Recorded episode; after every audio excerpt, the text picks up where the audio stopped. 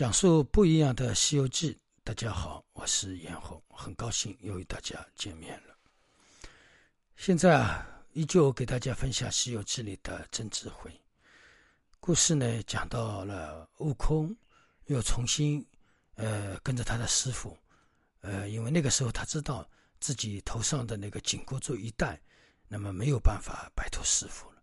那么他现在，唯一要做的事情就是老实的护持师傅。到西天取经，那么那个时候呢，他的心也安定了。虽然他心里还是很不舒服，在刹那之间还会有烦恼。本来他是一个自由的人，但是这个紧箍咒一戴，他的自由就失去了。那么在这样来看的话呢，这个紧箍咒啊，就像我们世间人要手持这个戒律一样。其实我们本来一个人，我们是自由自在的，但是当我们这个戒律一旦发念手持，或者说我要做一个什么样的事情，一旦发念了。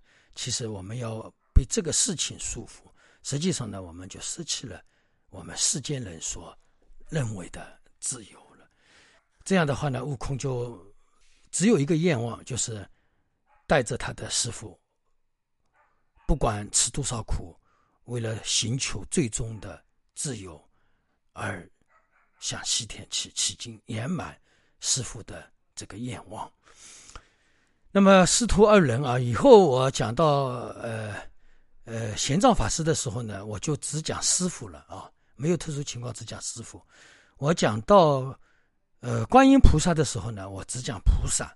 那么如果说有其他的菩萨出现，我会代名啊，是这样。呃，只讲到观音菩萨，我就只讲菩萨。那么大家听的人呢，也稍微注意一下啊。悟空呃牵着马，马上呢坐着师傅。一直往西而走，那么他们到达了阴愁间的这么一个地方，那里呢有一条河，然然后呢边上都是高山。突然之间到了那个地地地方的时候呢，天空突然是乌云密布，雷声四起，突然有一条龙张牙舞爪的向他们师徒二人飞了过来。悟空情急之下抱起他的师傅往后。斩一啊，就往后退去。那么到了后面之后呢，悟空放下他的师傅，再去看那些匹马的时候呢，那匹马跟龙王都已经不见了。那个时候，师傅对悟空说：“啊，悟空，你看看那匹马到哪里去了？是不是那匹马跟我们走散了？他吓了一跳，走失了。”啊，悟空说：“啊，师傅，我的本事你是知道。”一千里之内，连个苍蝇飞过两个翅膀的声音我都能听得见。这么大一匹马，它走失了，我肯定能找得到。我估计呢，这匹马已经被那个龙吃掉了。然后师傅说：“这匹这个龙的嘴巴有那么大吗？一匹马那么大，还有一个呃马鞍，它怎么能吃得下呢？你快点去找找那匹马吧。”那么悟空说：“那我现在去找马了，你这里没有人照管呀？”啊，两个人呢在那个地方就开始纠结了。那么故事呢就讲到这里。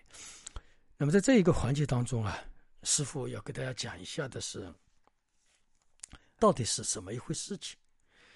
因为我们中国啊被称为龙的残忍，那么这个龙的残忍，这个龙到底是一个什么样的一个事情？那这个我们邪佛修行的人应该是要知道的。呃，虽然在《西游记》里也有龙，在我们佛法当中也出现过关于龙啊，包括龙天八部啊，啊，那么龙是佛教里面佛法的一个护法神。为什么会出现这些？那么我用最简单的这么一段文字来给大家做个分享啊。那么其实呢，龙只是大家希望有这样的一个种神兽。出现，那么也就是说，我们很多有成就的人，都会把自己炫耀成是龙的展示。为什么呢？这样可以让别人得到恭敬他，啊，觉得他是龙的传承。所以呢，我们中国人自古传承当中都有龙的传人。那么当然，这个里面我们中国人自然有龙的精神、龙的法力、龙的本事在里面，所以把它称为龙的传人。所以这些方面呢。它是非常的圆融圆滑。如果我们只是用人的龙的像去理解我们是龙的残忍，那这样可能理解呃是有些不妥当的。但是呢，我们形容为我们有龙的精神，哎，那这样的话，这个理解就完全是正确了。啊，那么在我们中国的神话传说当中，呃，像龙一样的呃怪兽啊、神兽呢，其实比如说麒麟啊，它也有跟龙相似的身份，因为麒麟身上有各各种动物的特点，所以呢，为什么是龙呢？龙是属很多动物，大家明白吧？很多动物身上的优点记住在一条身上，这个把它称之为龙。也就是龙的身上记住了很多动物的优点，是这样。那么麒麟也是一样，那么不光凤凰也是一样。凤凰实际上是没有的，对吧？没有这个凤凰。但是为什么我们把凤凰称为是神兽呢？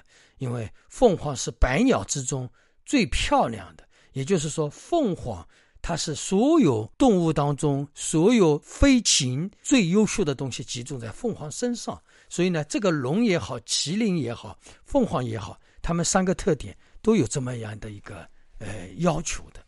那么龙呢，它是最广的啊，是这样。那么龙呢，有牛的嘴巴，是不是？这个我大概这样想一下啊。比如说有鹿的角啊，那么或者说是虎的头。呃，那么鱼的鳞、蛇的身啊等等，它反正每一个部位呢都有不同动物的身体把它组成的。那么所以呢，我刚才前面说了，为什么称之为龙？龙的身上它有不同动物的特性，就是这条动物的特性，这条动物的独有独有的特性，在龙身上都是记住的。那么所以呢，我们把它神化为龙。但是，当然，我这里没有去研究龙，只是把大概普通的意义给大家讲一下。那么，龙呢，也是我们中国自古以来皇家权威的象征，或者说是威武的象征。所以，皇宫里面是有龙的，柱子上面都有龙。那么，另外呢，在我们佛教里面的寺院当中，柱子上也都刻有龙，因为这个在我们佛教当中，龙。是护法，大护法是这样的啊！天龙八部，天龙八部是护法嘛？是这样。那么皇家当中呢，也引用了龙。那么像道教啊里面，像我们儒家里面一样，也有龙的踪影的出现。那么一般宗教呢，都把龙立为至宗的象征。那么我们呃佛教呢，没有把龙当成是至高无上的，但是呢，我们称龙。是护持我们佛法的，护持我们佛教传承的。那么佛教呢，把龙呢称为护法，也有的时候称为佛的弟子。那么还有一种传说，呃，龙宫里面的经典要比我们世间还要多。那么这一点的话呢，龙树菩萨呃里面呃《楞严经》里啊，呃这部《楞严经》就是这么一个来历的。那么我们学佛的人啊，大家。呃，要对龙啊，要有一个呃感知啊，因为我们一显宗部分，我们会称为呃四大天王啊，呃也会成了庙里面进去，呃那个大门那里两边有四大天王，对吧？那么这些呢，其实都属于护法的。那么为什么在显宗部分会有这些护法呢？但实际上佛法的究竟处是不承认这些神的，那更不承认是龙的。但是为什么在一层当中要承认这些？这个实际上是让我们给予我们世间人的一个引领，因为特别在我们中国喜欢相信这些四大天王啦，啊，还有相信龙族啊，主要是有这样一个缘起，主要是方便的引领大家。我们老百姓一听，哦，龙都是佛法的护法，四大天王都是佛教的佛法，那我们肯定相信他吧，对吧？其实他的因也是这样来的。所以呢，佛法里面很多都是方便。那么，然后呢，在很多很多经典当中都有出现过，呃，关于龙、呃护法啊等等，跟我们佛教徒的一种互动。那么，特别是《楞严经》是龙树菩萨在龙宫中所取得的。所以，为什么龙树菩萨称为龙树呢？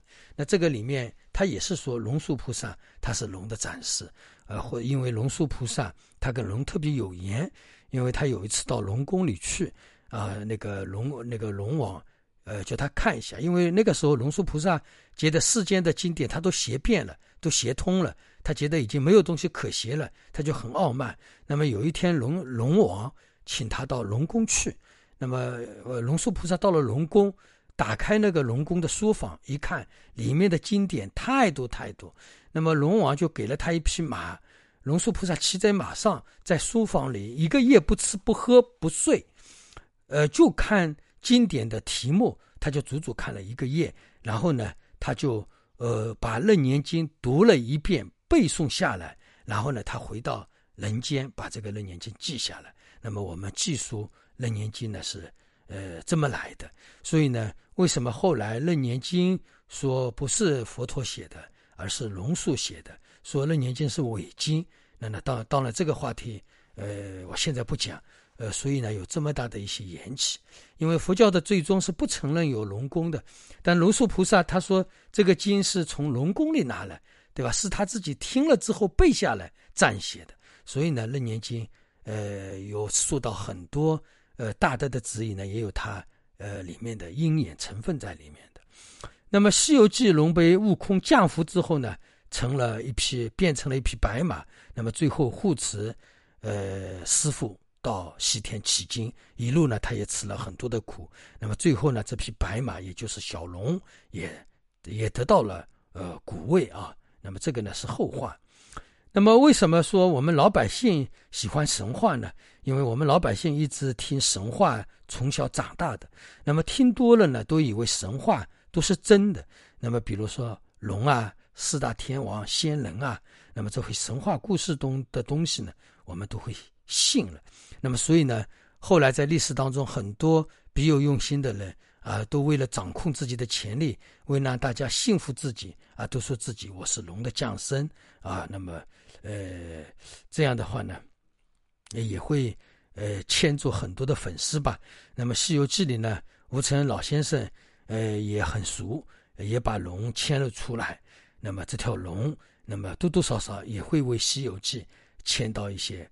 粉丝的，那么龙呢，在它在在它在我们呃表现当中啊，在佛法也好，在世间当中有恶龙啊，有善龙，有潜力的龙，有做做那个呃就是降灾降难的龙啊，都是以不同的形式出现。那么总的来讲，就是说龙的本事非常的大啊，是这样。但是呢，在这个《西游记》里，那么龙的本事只是一个一般的。护法就是比我们普通人要大一点，但是呢，比孙悟空啊，比猪八戒啊，比沙僧他们的本事就差得多了。那么，所以呢，龙在这里的出现，主要就是龙，它确实有本事，但是呢，龙也能护持师傅西天取经。那么这样呢，彰显了玄奘法师西天取经的呃那个功德，或者说这次任务的殊胜性。好吧，那么今天就给大家。分享到这里，祝大家吉祥如意。如果说你喜欢我的喜欢我的《西游记》的话呢，希望您能够点赞、呃留言并分享。最好呢，您能呃添加成为我的粉丝。这样的话呢，呃，我以后的更新你都能及时的知道了解。好吧，阿弥陀佛。